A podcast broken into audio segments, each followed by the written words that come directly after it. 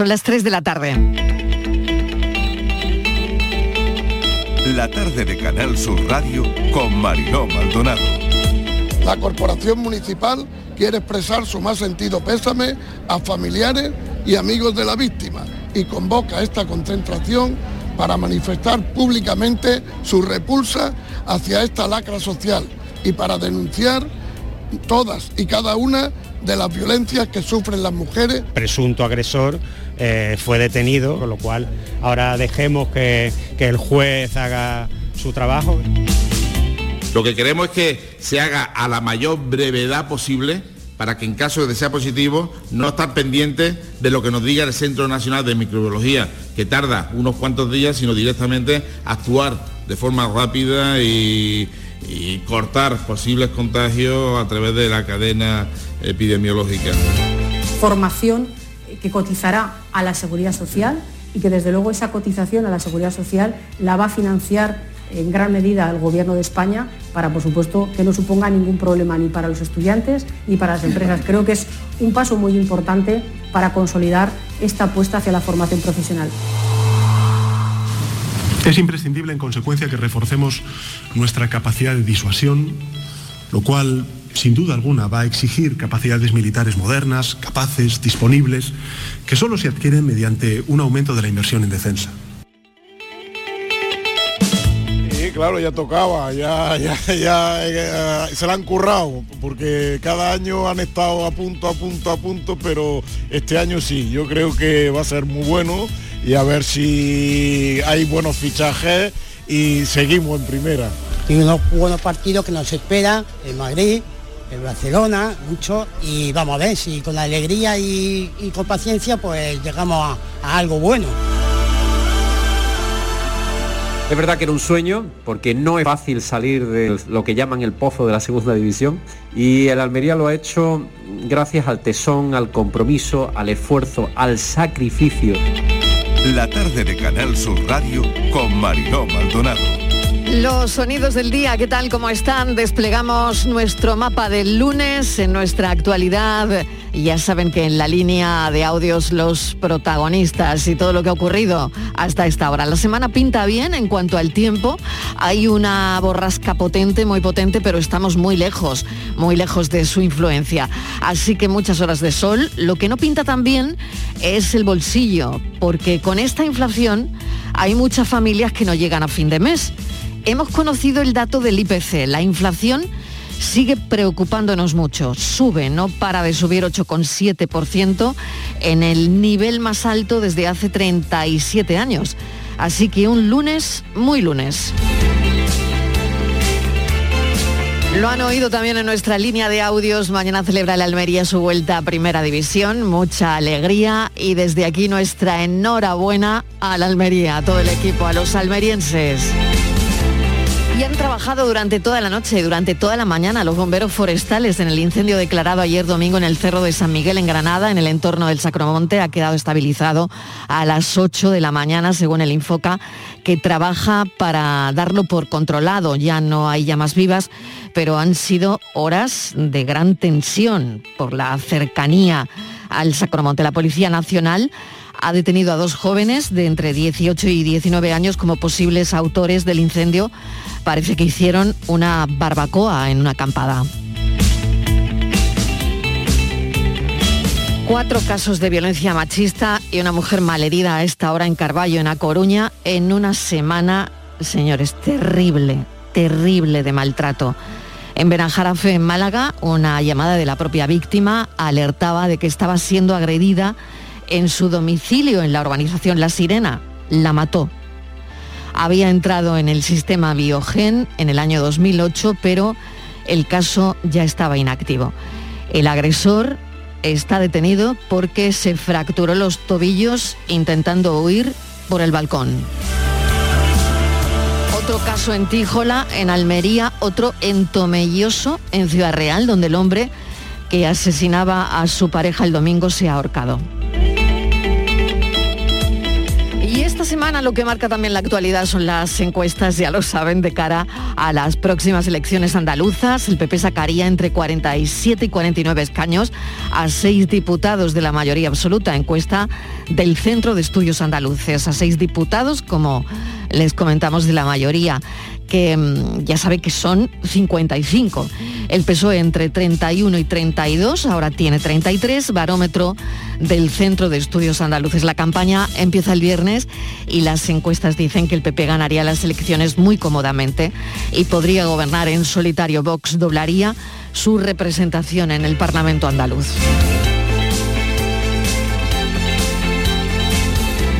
No sé si recuerdan ustedes este día con facilidad. Bueno, claro, depende de la edad. Porque España hoy celebra sus 40 años de ingreso en la OTAN. Es un día importante también para recordar a esos españoles que perdieron sus vidas en misiones de la Alianza. 30 de mayo de 1982. Gobernaba entonces Leopoldo Calvo Sotelo y el rey ha presidido los actos en el Teatro Real. España se integró en la OTAN a las 4 y 20 de la tarde de un día como hoy. En la cumbre de finales de junio podrían ingresar Finlandia y Suecia. Antes tiene que llegar el acuerdo de los aliados que compromete tanto Turquía.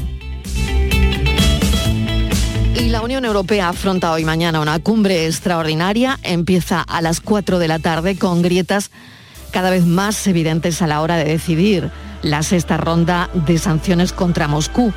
La solución ante las divisiones pasará por limitar el embargo al petróleo ruso, al que entra, pues eso, ¿no? Eh, todo lo que llega en barco, ¿no? Desde la Unión Europea, lo que libraría a Hungría, República Checa, y Eslovaquia de prescindir de él. Las divisiones al alza.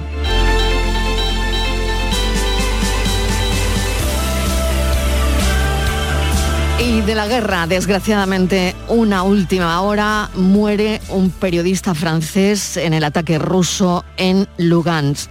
Ya saben que las tropas del Kremlin avanzan hacia el centro de Severodonetsk al ganar terreno en el flanco sur y norte de la ciudad. La resistencia apenas puede contener ya los bombardeos rusos. Allí la guerra es rutina, parece, y los discursos nocturnos de Zelensky tienen desgraciadamente menos impacto. Ciudades como Kiev, Lviv y Odessa viven cierta extraña normalidad y crecen las voces que están pidiendo paz a cambio de algunos territorios. La última hora es que ha muerto un periodista francés en el ataque ruso en Lugansk.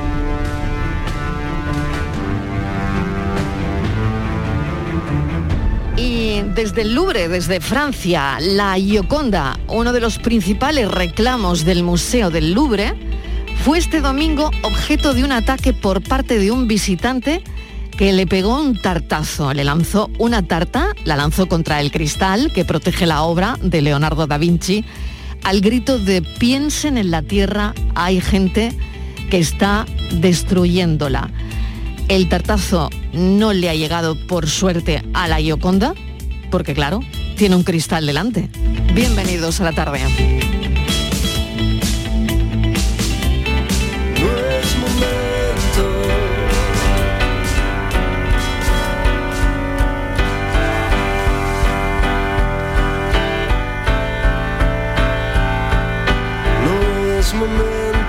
Esconderse, no es momento de asustarse, no es momento de sentirse un átomo insignificante, no es momento de paralizarse, huir o despistarse, no es momento de exiliarse ni de justificarse, no es momento.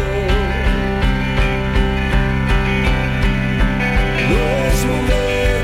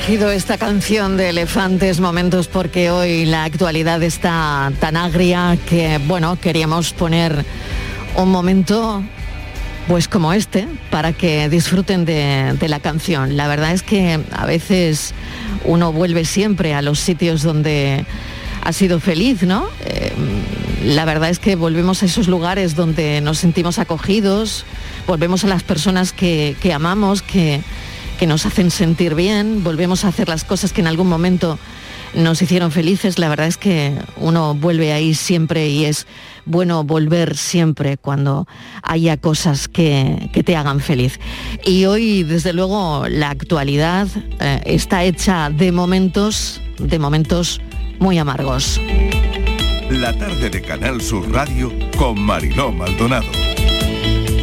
Mesa de redacción de Estíbaliz Martínez cuando son las 3 y 12 minutos de la tarde, porque CEPSA hemos sabido que va a invertir 5.000 millones de euros en Andalucía hasta el año 2030. La compañía quiere situar a la comunidad andaluza la vanguardia europea de la generación de hidrógeno verde y biocombustibles, pero nos ha llamado la atención y nos ha parecido agarrarnos a una buena noticia la inversión de 5.000 millones de euros en Andalucía, porque imaginamos que esto podría conllevar aparejados puestos de trabajo. Estivaliz, ¿qué tal? Hola Marilo, ¿qué tal? Buenas tardes. Pues sí, es una gran noticia para esta comunidad, para Andalucía, porque hablamos de inversión, hablamos de empleo y como consecuencia de esta inversión de la que tú hablabas, de estos 5.000 millones de euros, Marilo, eh, CEPSA va a generar 17.000 puestos de trabajo aquí en Andalucía entre empleos directos, eh, empleos también indirectos e inducidos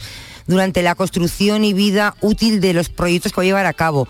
De estos 17.000 puestos, 13.000 serán empleos directos o indirectos y 4.000 serán inducidos. De este modo, Marilo, Andalucía se va a convertir en el eje central del plan estratégico de la compañía, que es Positive Emotion, que quiere situar precisamente a nuestra comunidad a la vanguardia europea de la generación de hidrógeno verde y biocombustible. Hay que decir que desde hace más de 50 años Andalucía ha sido una región ya destacada para CEPSA. CEPSA ya siempre eh, tuvo muchos intereses y apostó mucho en esta comunidad porque Andalucía cuenta con enclaves estratégicos que presentan condiciones óptimas para el desarrollo de moléculas y electrones verdes que permitirán descarbonizar la actividad y también la de los clientes de CEPSA, por ejemplo, de la industria yacente, el transporte por carretera y el transporte marítimo. Así que un día que se está hablando de la inflación, en Andalucía podemos dar esta gran noticia de inversión y empleo. Hemos querido bucear en alguna buena noticia que nos hiciera la tarde de este lunes más llevadera y hemos encontrado esta. Para hablarnos de ello tenemos a Antonio Joyanes, es director general de Parques Energéticos de CEPSA. Señor Joyanes, bienvenido. Gracias por atender nuestra llamada. Hola, buenas tardes. Un placer estar con Bueno, me encantaría saber cuáles son los proyectos de CEPSA para Andalucía. Pues CEPSA tiene pues toda una serie de proyectos que, que se centran fundamentalmente en Andalucía, porque es en Andalucía donde tenemos nuestra, nuestros parques energéticos, en el polo el antiguo polo químico de Huelva y en el campo de Gibraltar. ¿no? Y, bueno, pues eh, los proyectos se concretan en, aprovechar las condiciones excepcionales que tenemos en Andalucía de, insolación, en particular, que nos permiten generar energía eléctrica de una forma muy competitiva comparado con el resto de Europa. Y ello da lugar a, pues, a la posibilidad de producir eh, hidrógeno, que es la molécula eh, del futuro por la que todo el mundo apuesta, pues igualmente de una forma muy competitiva. Además, eh, tenemos un entorno muy interesante a efectos de logísticos, ¿no? para aprovechar eh, el uso de, eh, materias primas de origen vegetal o de origen residuos y utilizar eso pues, para producir moléculas renovables pueden utilizarse como sustituto del combustible tradicional. Claro, está comentando, ¿no? Una parte importante de esta inversión está destinada al hidrógeno verde, ¿no? Eh, ¿Qué es exactamente para que la gente lo pueda entender? ¿Qué es el hidrógeno verde, el biocombustible y para qué se utiliza, ¿no? En unos días que, mm, bueno, donde estamos viendo gasolina y gasóleo por las nubes, ¿no? Sí, el hidrógeno verde es un hidrógeno que se genera a través de un proceso de electrolisis y se llama verde simplemente porque se utiliza energía eléctrica renovable, es decir, energía procedente del sol o del, viento, y ello permite no aumentar la huella de carbono cuando se rompe esa molécula de agua por, medio de la electrolisis y se genera ese hidrógeno, que por tanto no tiene prácticamente huella de carbono. Tiene un poco, eh, lógicamente, porque los procesos no son 100% eficientes, pero eh, muchísimo menos que, que, el combustible, digamos, de origen fósil, lógicamente. Claro, y señor Joyanes, eh, ¿cuáles son los enclaves estratégicos en Andalucía para descarbonizar el ambiente? Pues si nos fijamos solamente en el hidrógeno, eh, pues eh, ahora mismo, si consideramos todo el consumo de hidrógeno industrial que hay en España, pues el 40% de ese consumo de hidrógeno industrial se produce en Andalucía. Eh, fundamentalmente en, los dos parques energéticos de CEPSA y en, la producción de fertilizantes. ¿eh? Eso hace de Andalucía un lugar idóneo porque el consumo y la producción se pueden, pueden tener lugar de forma conjunta y no eh, se desperdicia o no se consume CO2 en el, transporte del hidrógeno hacia otros puntos de consumo. Lo cual es un lugar, como digo, excepcional para empezar. Las personas que nos están escuchando a esta hora, señor Joyanes, eh, claro, han puesto el oído, estoy convencida, cuando hemos dicho la cantidad de puestos de trabajo que se van a generar. 17.000 entre empleos directos, indirectos e inducidos, ¿no? Durante eh, la vida útil que, tengan estos eh, proyectos. ¿no? Mm, no sé si usted podría comentarnos a quién está enfocado o qué van a necesitar. Bueno, los, puestos de trabajo, la cifra que, se ha mencionado, pues cubre tanto la fase de construcción como los permanentes una vez que se termine la construcción. Las fases de construcción van a ser prolongadas en el tiempo, porque no solamente estamos hablando de inversiones en, generación de hidrógeno verde, sino también de aumento de la producción de biocombustibles eh, a través de materias primas diferentes del, petróleo, como pueden ser los residuos vegetales o el aceite vegetal. Además, hay un montón de proyectos asociados a, toda esta iniciativa eh, que afectan a la descarbonización de los procesos industriales que tenemos en ambos parques energéticos. Todo eso en conjunto, pues eh, durante un periodo aproximadamente de unos 10 años, 8 o 10 años, pues eh, implica eh, muchísimos puestos de trabajo en, fase de construcción, como digo, pero y luego pues un incremento importante de los puestos de trabajo durante la operación y el mantenimiento convencional. Claro.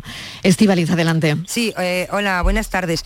Eh, yo le quería preguntar, con esta gran apuesta de CEPSA en Andalucía, con esa cantidad, 5.000 millones de euros en inversión, eh, con todo esto que tienen ustedes en lo que van a trabajar y en lo que van a apostar, ¿vamos a tener en Andalucía una menor dependencia del petróleo y del gas que tanto nos condiciona ahora mismo la vida? Bueno, eh, ese es el objetivo, no solamente en España, sino en toda Europa. Eh, lo que ocurre es que esta transición eh, hay que construirla. Ahora mismo estamos en una fase en la que la sociedad depende mucho de, la energía fósil, pero poco a poco, a medida que vayamos avanzando en, este, en estos proyectos, iremos dependiendo cada vez un poco menos y, el objetivo, como digo, pues es pues, no depender de esas importaciones de combustibles fósiles y ser relativamente autónomo. Tenemos unas condiciones eh, excepcionales, como, vengo diciendo, por, el emplazamiento geográfico en el que nos encontramos, al sur de, Europa, y la posibilidad de acceder a energía renovable muy competitiva. Pues señor Joyanés, le voy a dar las gracias por habernos atendido. Nos ha llamado la atención la cantidad de puestos de trabajo que esto va a generar. Y por otro lado, mm, bueno, esos 5.000 millones de inversión en, Andalucía y, situar también a nuestra comunidad a la vanguardia europea en la generación de, hidrógeno verde y biocombustibles que ahora mm, se habla tanto de todo esto. Muchísimas gracias, un saludo. Muchísimas gracias a ustedes. 3 y 20 minutos de la tarde.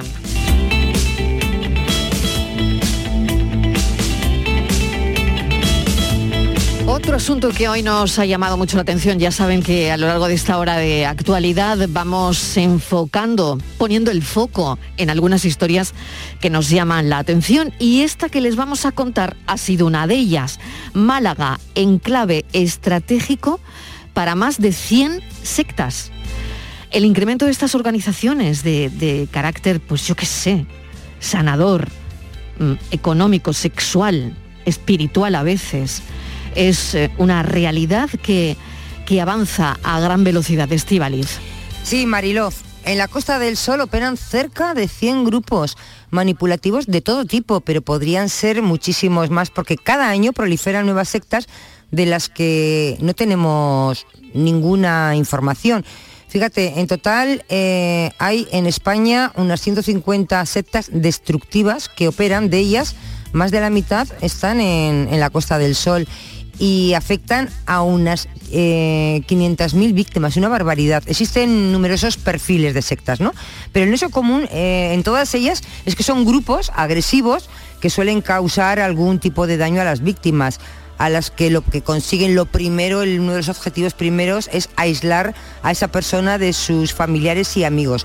Se venden normalmente como especialistas que se encargan de encubrir las necesidades de las personas que tú tengas en ese momento, ¿no?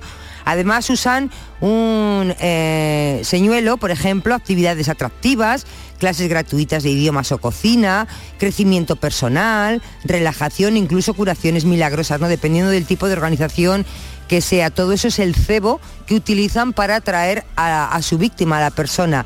Eh, y luego, dependiendo de cada líder o cada gurú, la secta cuenta con objetivos diferentes. La mayoría, Mariló, se centran en aumentar su poder económico, es decir, quitar a la persona todo el dinero que puedan. Y otras buscan eh, personas para explotación laboral o sexual. Y las víctimas no son siempre o, o- muy pocas veces esas personas vulnerables que nos pensamos que pasan un momento malo y van a por ellas. A veces una persona que no sea tan vulnerable pues pasa por una situación y la enredan y cuando se ha querido dar cuenta está dentro de una de ellas. Claro que sí. José Miguel Cuevas es experto en sectas, es profesor de psicología de la Universidad de Málaga y vamos a charlar con él. José Miguel, gracias por atender la llamada de la tarde.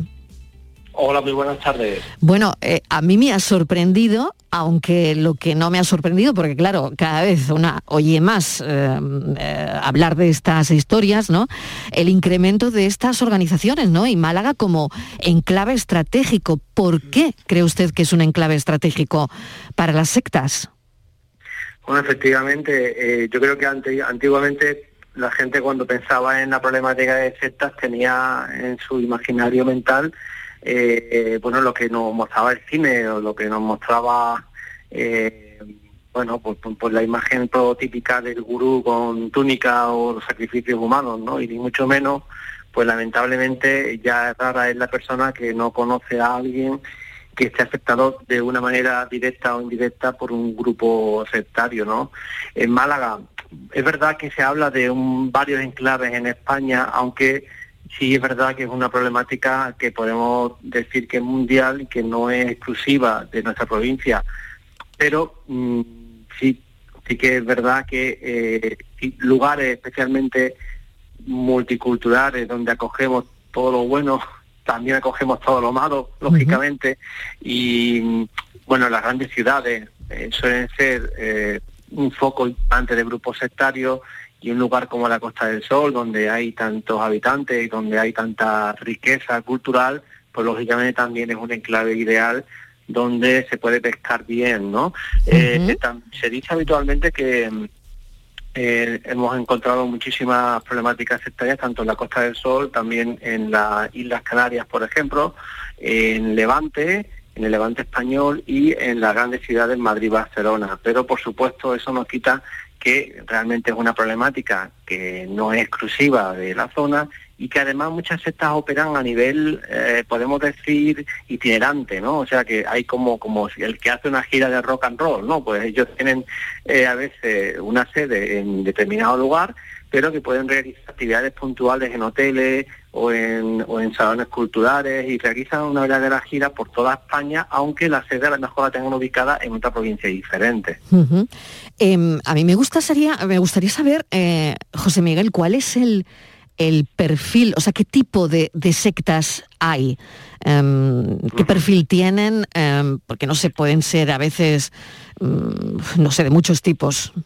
Sí, de hecho a veces en ocasiones incluso un mismo grupo presenta varias caras, ¿no? O sea, no hay que tener en cuenta que incluso todos los, todos los grupos sectarios tienen una cara oculta que no es la que muestran de cara al público, ¿no? Y la cara, eh, la cara amable que, que- que describen o que muestran, que aparentemente se dedican, que luego eh, no tiene nada que ver con lo que realmente llevan a cabo. Siempre, por así decirlo, hay unos estatutos, ¿vale? Y esos estatutos, desgraciadamente, no siempre se cumplen y habría que inspeccionarlos, ¿no? Pero en ese tema de en base al contenido, en base a lo que supuestamente se dedican, pues encontramos grupos que son eh, de origen más bien de contenido eh, de crecimiento personal, grupos eh, terapéuticos, y digo terapéuticos entre comillas o pseudoterapéuticos, ¿no? Donde hay una supuesta abordaje de tratamiento psicológico o tratamiento médico incluso o crecimiento personal que está muy de moda y que lamentablemente detrás de esa eh, máscara de autoayuda pues en ocasiones te encuentras con verdaderos grupos que operan exactamente y que son eh, verdaderos grupos sectarios. También nos encontramos con grupos que llamamos denominados de nueva era que la nueva era es una ideología, no es una secta en sí, pero que muchos grupos adquieren estos contenidos y los utilizan, ¿no? Con un falso, con un mensaje de falso ecologismo, con un mensaje de vuelta a la madre tierra, con un mensaje dirigido eh, relacionado con el, eh, con las energías, ¿no? Con eh, ese tipo de, de- de- está también muy de moda. Luego tenemos sectas culturales, sectas, dedi- sectas dedicadas al movimiento mm, eh, de ayuda, de ayuda humanitaria, pero también tenemos, por supuesto, sectas religiosas. Y realmente podemos decir que hay sectas para todos los gustos. Tenemos hasta sectas de tipo político. O sea, que realmente... Lo que faltaba eh, ya, señor sí, Cuevas, sí, lo que ya nos no- faltaba. no, ¿eh? no nos referimos a los grupos políticos que mucha gente pensará, no, es que claro, no, no, nos Ya, referimos a verdaderas sectas que eh, tienen una apariencia política y que incluso a veces intentan o llegan a eh, también a, a presentarse en las elecciones y que han sido catalogados por diferentes expertos como grupos coercitivos sectarios. O sea, y se presentan en las elecciones, dice usted. Bueno, sí, hay algún grupo por ahí que se ha presentado, llegado a presentar algunas elecciones, aunque no haya tenido representación, y que ha sido Ajá. tildado, tachado, pues por su eh, por su comportamiento. Y es que al final eh, lo que nosotros consideramos como sectario no es el contenido, que mucha gente puede llegar a pensar que de hecho eh, las mismas sectas utilizan esto para intentar desmitificar y para intentar sacarse de la etiqueta, ¿no? Decir, bueno, no, no somos sectas, no nos dedicamos a, a tal, nosotros no tenemos líder, no tenemos... Y lo que realmente se considera como sectario justamente es el que en el seno del grupo se ejerza eh, persuasión coercitiva, se ejerza manipulación, se ejerza sometimiento de la persona de manera que eh, se, utiliza, se, utiliza, se utiliza una tecnología que consigue que la persona quede limitada en su voluntad y como muy bien habéis descrito anteriormente, pues se te aísla de, de tus seres queridos, Claro, pero- te hace creer en un proyecto de vida que se convierte en exclusivo, ¿vale? Entonces ahí, Claro. sí, perdón. Sí, sí, perdone, perdone, pero discúlpeme, claro, porque me da la impresión de que esto eh, son muy sutiles, que esto no es como lo del palmar de Troya, que, Por que claro, que evidentemente, bueno, aquello estaba tocantado, ¿no? Pero, sí, sí. pero esto me da la impresión de que hay aquí una sutileza, eh, bueno, muy difícil de, mm, de De ver si está, de discernir y de ver si estás dentro, que te están comiendo la cabeza, ¿no? Entonces yo no sé cuál sería... eh, no sé cuál sería eh, pues el primer síntoma de alarma, ¿no? Mm, Hay que, claro, contarle a la gente, eh, pues no sé, si, si verdaderamente se está metiendo en un, en un grupo mm, sectario, ¿no?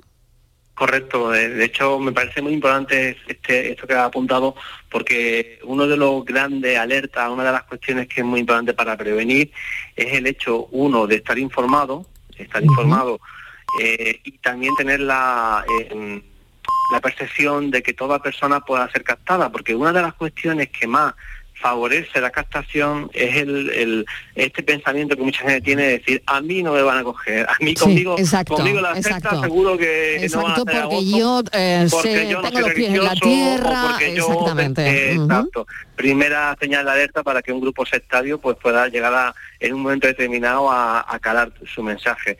Y es que si eres una buena persona, si eres una persona con valores, eres una persona comprometida, una persona que tiene curiosidad por determinados elementos prácticamente puede ser captable. O sea, sí es verdad que a lo mejor hay una persona determinada que no es captable pues porque no tenga ningún interés social o humano, pero realmente quien no tiene una eh, ese tipo de, de- o sea, no no es verdad que, que la, la víctima de una secta sea una persona frágil, una persona necesariamente que tenga una problemática previa. De hecho, tenemos muchos pacientes que pasan por nuestra consulta, que han sido víctimas de sectas, que son grandes profesionales, que son, algunos de ellos, tiene pacientes que me son médicos, abogados, eh, y por supuesto también hay amas de casa y hay estudiantes y de todo tipo. Pero quiero un poco mostrar, desmitificar que esto le ocurre a gente débil, a gente que tiene una problemática previa, para nada. Eh, muchas personas que caen en las redes Z son personas inteligentes que lamentablemente se quedan atrapadas, pues porque además una secta en un principio,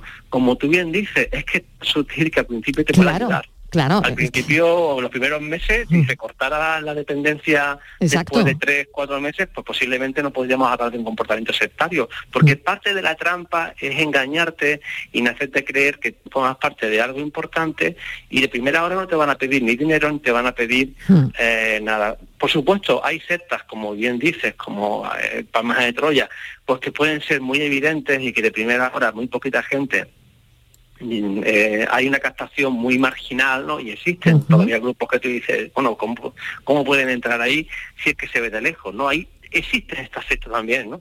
Pero la mayoría de sectas no funcionan así. La mayoría de sectas tienen un, un paraguas, tienen una oferta que es mucho más atractiva, es mucho más sutil y eh, no menos terrible el daño que llevan a cabo, solo que el modo en que se presentan es mucho más sutil. Tanto que incluso ha habido hasta universidades donde en su seno han sido denunciadas por grupos de investigación que han sido denunciadas por sectarismo, para que tú veas hasta qué punto, hasta qué límite, es decir, bueno, ¿quién va a dudar de una universidad, en una universidad o quién va a dudar en un centro cultural, de un ayuntamiento, quién va a dudar? Lamentablemente estos grupos también se valen de, eh, pues de buscar estatus, de buscar gente académica que presente esto como algo válido, como algo que está demostrado, como algo que no es peligroso. Y esa imagen, o sea, todas las estrategias que utiliza el marketing y que utilizan las grandes empresas son empleadas también por estos grupos hoy en día.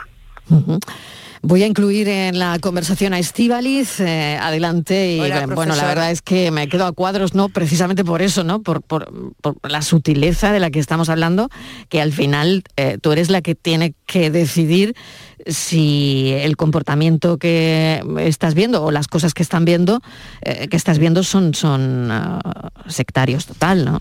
Hola, profesor, buenas tardes. Mm. Estoy escuchando y viendo cómo eh, logran ¿no? atraer a, a sus fieles, retenerlos, que igual eso les cuesta luego un poquito más. Habrá personas que sí, habrá personas con el lenguaje que dice usted que utilizan, ¿no?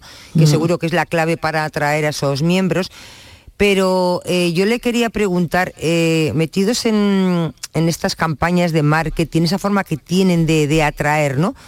¿Cómo identificar? ¿Hay algo que nos mm, abra los ojos para identificar que estamos ante una secta? Porque es que ahora empiezan a aparecer las nuevas sectas, las conocidas como 2.0, que ya no es necesaria ni la presencia física para formar parte de ellas. Correcto.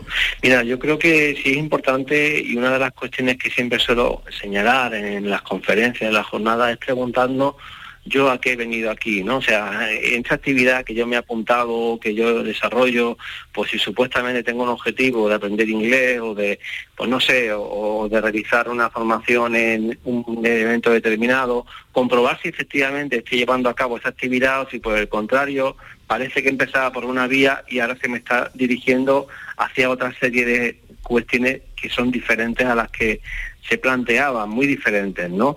Eh, ese es un, un punto que puede ser un punto de alerta. Por otro lado, a nivel informativo, no cuesta nada a veces hacer una búsqueda en Google de la organización, hacer una pequeña búsqueda con esa organización junta. La palabra secta te puede librar de una captación sectaria y aunque parezca algo paranoide, pero muchas veces mm, creo que es interesante siempre valorar los currículum de las organizaciones y comprobar si tienen una buena imagen, si tienen alguna controversia, porque en muchas ocasiones estas organizaciones ya tienen una controversia previa y hay testimonios en la red, que igual que hay un, captaciones en la red, que la mayoría y nos ganan por goleada en este sentido, también es verdad que hay alertas informativas que muchas veces están disponibles para la ciudadanía. El problema está en que, lógicamente una persona no piensa de primera la posibilidad de ser captado por un grupo sectario. Entonces, sin querer entrar en la paranoia, sin querer entrar en la idea de que todo grupo, eh, afortunadamente hay muchas organizaciones que funcionan genial y que no se parecen en nada a una secta y que los grupos son maravillosos, pero sí que tener, tener cautela de que ante la más mínima duda o la misma cuestión, pues hacer una búsqueda te puede librar de ello. Segundo también, eh, el hecho de que una organización empiece a hablarte, mm, empiece a hablar mal del sistema, empieza a criticar eh, respecto al, mundo tal como funciona, o empiece a hacer mella en cuanto a la relación familiar o la relación de pareja, se entrometa demasiado en asuntos que son demasiado privados íntimos. O que haga un especial bombardeo de amor, que haga una especial que parezca una gran familia, que te acogen de primera hora con un, con un afecto que es desmedido también es una señal alerta, ¿no? Porque normalmente eh, no encontramos esto en, ante, organizaciones, ante personas que son desconocidas para nosotros y que nos tratan tan tan fabulosamente. ¿no? Hay que hay que andar con cuidado porque este este refrán antiguo de nadie da duros por peseta se hace eh, tiene su valor aquí en también este, funciona aquí. José Miguel Cuevas le agradecemos enormemente. Bueno, es un experto en este tipo de historias y le agradecemos enormemente que nos haya atendido porque bueno, hay que alertar a las personas de que esto está ahí, esto está ahí. José Miguel Cuevas, gracias y un saludo, experto en sectas y profesor de psicología de la Universidad de Málaga. Hacemos una pequeña pausa y a la vuelta vamos a hablar de un asunto muy interesante. ¿Las personas nos podemos, nos podemos morir de pena? La tarde de Canal Sur Radio con Mariló Maldonado. Es el momento de ahorrar hasta un 70% en tu factura de luz. Este mes de mayo Social Energy presenta grandes descuentos en instalaciones premium en Face, con 25 años de garantía. Atrapa el sol con Social Energy y aprovecha las subvenciones. 955-441-111 o socialenergy.es. La revolución solar es Social Energy. Lo hago por tus abrazos, por nuestros paseos los viajes y conciertos juntos, por tu sonrisa y por tus besos. Lo hago por seguir cuidándonos. Llevamos dos años luchando para frenar la COVID-19. Ahora más que nunca la responsabilidad es de todos. Actuemos con precaución y prudencia. Está en nuestra mano mantener todo lo construido. Junta de Andalucía. Todo el deporte de Andalucía lo tienes en El Pelotazo de Canal Sur Radio. La información de nuestros equipos, las voces de los deportistas y los protagonistas de la noticia. Tu cita deportiva de las noches está en El Pelotazo, de lunes a jueves a las 11 de la noche, con Antonio Caamaño. Quédate en Canal Sur Radio, la radio de Andalucía. Sevilla. Canal Sur Radio. Sombra, la sombra vendo Don Manuel Hidalgo, responsable de ventas de Tordos Quitasol, nos informa. En esta época del año podemos instalar con comodidad todo tipo de tordos y carpas en todos los modelos y sistemas, tordos con motor y tordos automáticos. Pero eso saldrá carísimo. Ese es un error, José Antonio. Estamos con precios en promoción y con facilidades de pago. No me digo más. Llámenos al 954 33 29 88. Recuerde, 954 33 29 88 y olvídese de aquello ya tan lejano de... Leopoldo, échame el tordo. Y pase a la modernidad, a... Corrito, dale al botoncito. Tordos y carpas quitasol, la sombra de Sevilla. La sombra, la sombra... El talento empieza cuando cada clase es una experiencia, cuando el mundo entero es tu escenario para demostrar lo que vales, cuando conectas con la gente que te acompañará en tu futuro y cuando te esfuerzas al máximo para conseguir la excelencia. El talento empieza en Loyola. Inscríbete a nuestras pruebas de admisión en uloyola.es. Universidad Loyola, We Are Talent.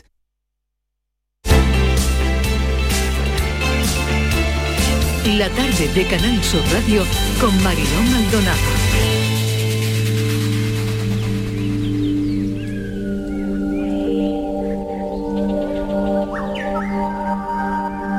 20 minutos y llegamos a las 4 en punto de la tarde, son las 4 menos 20. Eh, ya saben, ¿no? La tragedia que ocurrió en la masacre con armas de fuego el martes en la escuela de primaria de Texas, el marido de una de las dos maestras asesinadas en esa masacre murió en su casa de un ataque al corazón. Los familiares, lo contábamos el otro día, dicen que, que puede ser un caso de síndrome del corazón roto un golpe emocional repentino muy fuerte, como la muerte de un ser querido, puede hacer que el corazón adapte una forma inusual. Bueno, es lo que queremos hablar con el doctor Miguel Such, cirujano cardiovascular y que hoy nos atiende. Doctor Such, bienvenido, ¿qué tal? Hola, buenas tardes, ¿qué tal, Marilo? Bueno, mil gracias por atender nuestra llamada y queríamos que nos explicase, doctor, ¿Cuál es el síndrome del corazón roto? Y claro, por ende, ¿una persona se puede morir de pena? Sí, claro que se puede morir de pena. Además, eh, todo el mundo lo sabe, siempre se ha dicho. Se murió y se murió él también de pena. Lo que no sabíamos era eh, en qué consistía eso. Y ahora tampoco es que lo sepamos a ciencia cierta, pero hay bastantes pistas de lo que, de lo que puede ocurrir. En realidad, la palabra corazón roto es en sentido, eh, sentido imaginario, no es literalmente que se rompa, es que se le rompe el corazón por el disgusto y ocurren una serie de cosas que puede hacer que alguien incluso se muera. Fisiológicamente, ¿qué, qué, pasa, doctor Such? Es decir, porque fíjese, ¿no? Que, eh, es tremendo, ¿no? Y, ha pasado, ¿no? En, en, este caso, y me imagino que ustedes habrán estudiado más, más de un caso, ¿no? Pero, mm, ¿qué le pasa al corazón? Sí, de hecho nosotros en la cirugía cardíaca encontramos casos, eh, al menos alguno todos los años, de, este síndrome del corazón roto que en medicina se llama síndrome de Takotsubo. El Takotsubo es el nombre en japonés de una trampa para pulpos, que son unas trampas que son muy estrechas por arriba y muy anchas por abajo, donde el pulpo se mete y ya no puede salir. Y realmente se llama así porque el corazón adopta esa forma cuando le ocurre esto. El mecanismo es, es un poco complejo, pero puedo tratar de explicarlo. Cuando uno le dan un disgusto muy grande, tiene una descarga de adrenalina brutal. Y la adrenalina hace tres cosas.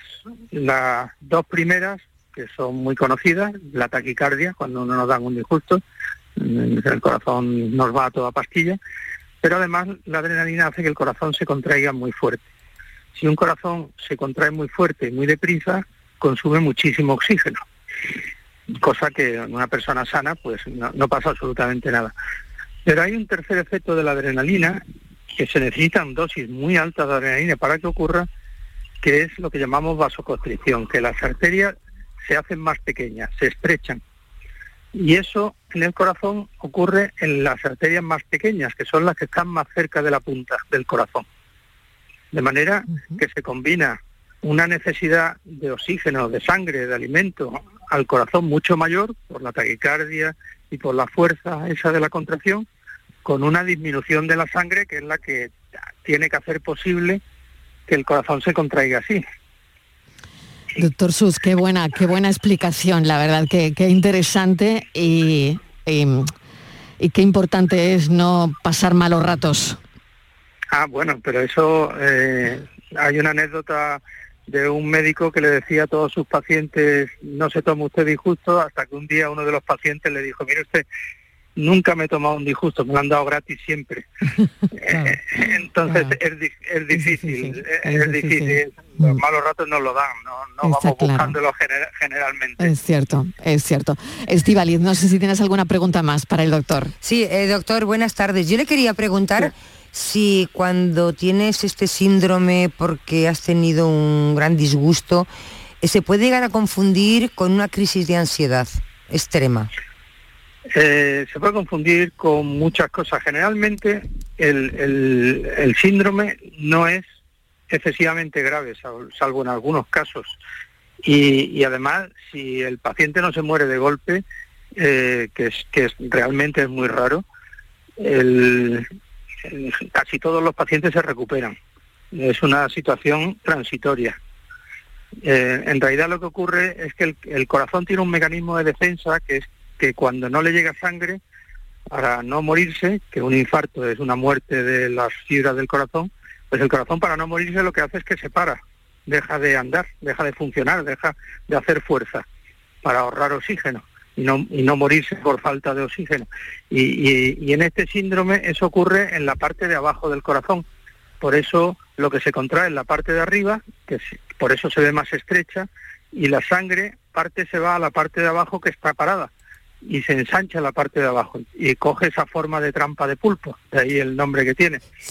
Entonces, eso, si el paciente no se muere por una arritmia o porque el proceso sea terrible, en general se recuperan. Eh, hay que eh, tenerlo en una unidad de cuidados intensivos y darle un tratamiento eh, intensivo, pero generalmente es una situación reversible. Tarda días a veces en recuperarse, pero no es una situación necesariamente fatal. Y, y hay una cosa que por lo que me hace dudar que este paciente haya tenido realmente este síndrome, y es que el 90% de los pacientes que lo sufren son mujeres, mujeres posmenopáusicas. Increíble, O sea que- increíble. Que, que no que no sé yo muy bien eh, la fuente de la noticia o si es algo confirmado. sí, sí. Claro, hay un 10% de hombres, claro. Claro, claro, que a lo mejor podía o estar en ese, en ese 10%, ¿no? Exactamente. Doctor Such, mil gracias por la explicación. La verdad es que, como siempre, muy didáctico para que todos podamos entender de qué, de qué se trata. Miguel Such, cirujano cardiovascular. Gracias y un saludo enorme. Cuídese mucho. Nada, muchas gracias. Un saludo. Vamos con la foto del día. Francis Gómez, ¿qué tal? Bienvenido. Hola, muy buenas tardes, Mariló. Adelante, La Francis. imagen de hoy es de Manolo Torres, que participa por primera vez en nuestro programa. Fotógrafo nacido en Córdoba, se inicia en la fotografía amateur en 1993, realizando su primera exposición individual en la Asociación Fotográfica AFOCO. Durante este periodo realiza numerosas exposiciones individuales y colectivas, siendo galardonado en varios concursos de fotografía. Es en el año 2012 cuando decide hacer de su afición una profesión. Compagina su labor como fotógrafo con la de docente impartiendo numerosos talleres de fotografía en la Escuela Artística Antonio Povedano, Centro Cívico, Casa de la Juventud y en diferentes festivales como Cosmopoética y Utopía. Esta es su propuesta. Os voy a proponer visionado de una fotografía que, que a mí me ha gustado siempre desde la primera vez que la vi. Es, es una foto muy antigua, es del 1858. El autor es Henry Peach Robinson. El título, y el título que le viene muy bien a la imagen, eh, que ya ahora ya cuando la veáis, eh, se llama Fading Away, es el- último suspiro. Y es, una creación visual eh, hecha en la época y, me llama la atención de esta fotografía porque es una composición hecha con cinco negativos diferentes, o sea, lo que ahora normalmente se, hace- se hace en Photoshop, antes se hacía manualmente con todo con todas las dificultades que tenía eso. Y es una composición eh, con un mensaje que, que también me interesa muchísimo eso, que toda, la, toda la idea de la imagen mm, vaya encaminada a, a- a lo que significa transmitir un mensaje, un mensaje claro, en este caso la muerte, el sufrimiento, y es una fotografía donde el, el- el elemento principal que hace es, es una chica, una chica que está tumbada, que se está muriendo, eh, muy bien compuesta con, con su familia, o sea, tanto la madre como la hermana compuestas a ambos lados, eh, sosteniendo un poco el centro de la imagen, y luego el padre, pues también en, un- en un- una posición vertical, horizontal y de espalda. Eh, esto con, una significación muy importante. El padre de espalda, de espalda a lo que está pasando, de espalda a la, espalda a la muerte, y la, hermana y la madre arropando muy bien a, su, familiar que está, que está a punto de morir.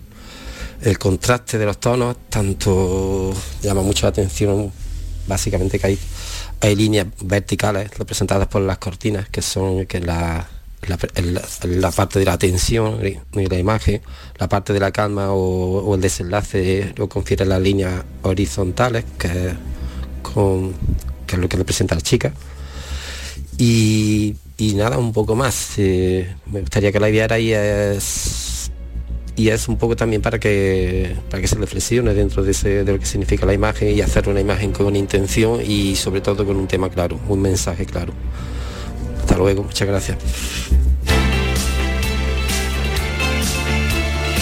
La tarde de Canal Sur Radio con Mariló Maldonado. Pero qué gusto me da vivir así. El Carnaval de Cádiz avanza cada año en igualdad. En Covirán queremos seguir impulsando el talento femenino y por eso hemos lanzado micarnavalnomefalla.com, donde impulsaremos y daremos visibilidad a nuestras artistas femeninas. Covirán. Cariño, ¿te importa levantarte un momentín del sofá? Se me ha caído entre los cojines un inolvidable tour gastronómico por los 10 mejores restaurantes del mundo con visita guiada por sus cocinas de la mano de sus chefs y por mucho que meto la mano no llego a cogerlo. Nunca un euro tuvo tanto valor. Super 11 de la 11. Por solo un euro, hasta un millón. Super 11 de la 11. A todos los que jugáis a la 11, bien jugado. Juega responsablemente y solo si eres mayor de edad. En Canal Sur Radio, por tu salud, responde siempre a tus dudas. Este lunes en el programa hablamos de la esclerosis múltiple, una enfermedad neurodegenerativa para la que se han hallado tratamientos que frenan su avance, especialmente cuando se diagnostica precozmente. Este lunes en el programa los mejores especialistas atienden tus dudas y preguntas en directo. Envíanos tus consultas desde ya en una nota de voz al 616-135-135. Por tu salud, desde las 6 de la tarde con Enrique Jesús Moreno. Quédate en Canal Sur Radio, la radio de Andalucía. La tarde de Canal Sur Radio con Mariló Maldonado.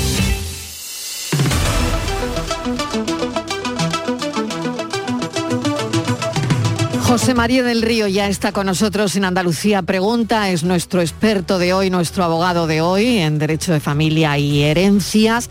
Y tenemos un asunto que le vamos a proponer, Estivaliz, que tiene que ver con los hijos que no quieren heredar, por ejemplo, la empresa familiar. José María, bienvenido. Bien hallada, Mariló, buenas tardes. Y Estivaliz, vamos a poner en pie este asunto. Pues sí, eh, José María, eh, buenas tardes. Vamos buenas a ver. tardes, Estivaliz. Una familia que tiene una empresa familiar y que los hijos quieren heredar las propiedades de los padres, la vivienda, la casa, el apartamento de vacaciones, pero no quieren la, no quieren la empresa. La empresa no está muy mal, pero bueno, es una empresa familiar normalita. Ellos no quieren saber nada de la empresa, ni quieren trabajar, ni la quieren heredar. Esto, eh, el hombre pregunta qué puedo hacer con mi empresa, qué hago con ella y, si esto se puede hacer. Bueno, pues lo primero algo que siempre se dice, que siempre digo y que de alguna manera tiene que quedar muy claro. Eh, mientras yo esté vivo puedo hacer con mis bienes lo que me dé la gana, lo que considere oportuno. Es decir, que la herencia se conforma con los bienes y con las cargas o con las obligaciones que tiene una persona al fallecer. Es decir, que si yo estoy vivo, veo que en realidad mis hijos no quieren tener acceso a la empresa familiar, pues yo en vida puedo, de alguna manera, incluir o vender parte de la empresa a un socio, a, un socio, a otro socio, a un tercero, con la, eh, ¿para qué? Pues para conseguir que la empresa continúe. Si yo hago eso, en función de la aportación del nuevo socio, mis hijos solo tendrán derecho, en caso de mi fallecimiento, a la participación societaria que tenga el padre, es decir, que tenga el fallecido.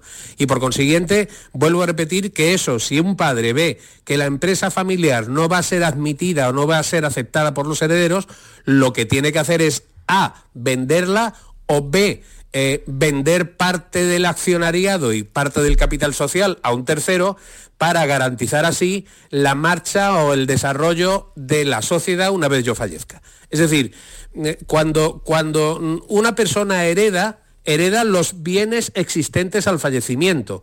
Por consiguiente, si yo antes de fallecer tengo claro que mis hijos no van a quererse hacer cargo de esa empresa, pues lo lógico es que de alguna manera la venda o, o transmite parte de las acciones. Vale, pues vamos con otra cuestión. Eh, ¿Qué diferencia hay, por ejemplo, saber qué puede ser lo mejor? Si dejar a los herederos eh, todo en una donación en vida o es más conveniente eh, hacer una herencia con testamento y que lo disfruten una vez que hayamos fallecido. ¿Y cómo se hace la donación en vida? En, vida. En vida. Pues, pues lo mismo que el testamento. en Me voy vida. al notario y dono a uno de Claro. mis hijos un bien. ¿Bien? Es decir, puedo perfectamente donar en vida a un O sea, hijo lo un bien. primero, vas a un notario Voy a un notario, me Y le dice que donas quiero un donar esta vivienda, este bien, a, a mi hijo Pepe. ¿Y si solo, Perfecto, tiene, ¿y si solo no, tiene un hijo? Bien, pues entonces, bien, No hace esa falta- donación pues solo puede Pepe. existir perfectamente, no hay ningún problema. Lo Vale. que pasa es que si solo tengo un hijo, yo le aconsejaría ahora mismo que no donara. ¿Por qué? Pues porque fiscalmente la donación está sujeta a un pago que es un 1%, estamos hablando de Andalucía, que es un 1%, y los bienes dejados en testamento, normalmente si es un heredero forzoso, como puede ser un hijo, pues normalmente, y si no estamos hablando de mucho capital, pues no estará exento de pago de hipoteca, de pago de cualquier tipo de impuesto de sucesiones. Ahora bien, una cosa importante, si desde luego hay un hijo, no hay mayor eh, dificultad o diferencia que el 1% del pago del impuesto de donaciones. Ahora bien, si yo tengo varios hijos y dono en vida a uno de los hijos un bien, tendré que tener cuidado al hacer mi testamento. ¿Por qué? Porque si esa donación que he hecho en vida perjudica los derechos hereditarios del resto de los herederos, habrá que tenerlo en cuenta porque si perjudica esa donación a la legítima de los herederos forzosos, normalmente tendré que reducir la aportación a ese hijo para equiparar a los otros hijos por esa donación que hice en vida. Vamos a pasar un WhatsApp que nos acaba de llegar, lo escuchamos atentamente. Buenas tardes. Eh, mi pareja tiene deuda con la seguridad social. Entonces la casa de sus padres eh, la va a heredar ella el día de mañana. Pero al tener la deuda en la seguridad social, pues la ha puesto a nombre de las hijas de ella, la- las cuales no se hablan con la madre. ¿Podría ponerme a mí como pareja de ella como heredero? Gracias. A ver, Bien. tres pregunta, minutitos. Pregunta fácil y simple. Vamos a ver una cosa. ¿Puedo poner un tercio, el llamado de libre disposición, en beneficio de cualquier persona? En este caso, mi pareja. Es decir, la herencia que se distribuye en tres partes, legítima, mejora y libre disposición, obligaría necesariamente a poner dos tercios de la herencia a beneficio de los herederos y un tercio a beneficio de esa tercera persona. Ahora bien, eh, le digo una cosa para que lo sepa. Eh, eh, como esa herencia o como ese testamento será un negocio jurídico posterior a la deuda con la seguridad social, ese bien responderá sí o sí de las deudas existentes eh, en esta señora. Es decir, que con independencia de todo, si en realidad ya la Seguridad Social ha- ha procedido al embargo de bienes de esta señora para garantizar el pago de la deuda y ya han procedido al embargo de esa vivienda, resultará muy complejo que este señor pueda beneficiarse de ese tercio de libre disposición. Muy bien, tenemos otro WhatsApp. Uf, el tiempo, el tiempo apremia. Venga, vamos a lanzarlo y a ver si podemos hacer algo. Buenas tardes a todos. Era para hacerle una pregunta. Adelante. A ver, eh, yo tengo, digamos, el piso puesto a mi nombre. Si lo quiero poner a nombre de, de mi pareja, mm, vosotros sabríais decirme cuál es el importe que sería el que tuviera que pagar o eso es necesario hablar con algún notario. Venga, pues creo que está clara la pregunta. Menos de un minuto, José María. Ponerlo a nombre de una pareja sería donación y por tanto tendría que pagar los impuestos correspondientes en donación. Es decir, en vida esta señora puede hacer lo que quiera. Lo puede poner a nombre de su pareja, pero claro, la donación tendría, estaría mm, sujeta a una serie de impuestos. Y además le anuncio que la donación a un tercero, porque aunque sea pareja, es un tercero, está sujeta a un gravamen importante de, de pago. Es decir, no es lo mismo que yo eh, ceda en donación a un hijo que ceda en donación un bien a un tercero que no tiene ningún tipo de relación Se conmigo. paga más, Por entonces. consiguiente, si lo hago en vida, esa, claro, esa, esa, esa donación estaría sujeta Muy a la carga y gravamen muy gordo de, de, de Lo dejamos aquí. Noticias, José María.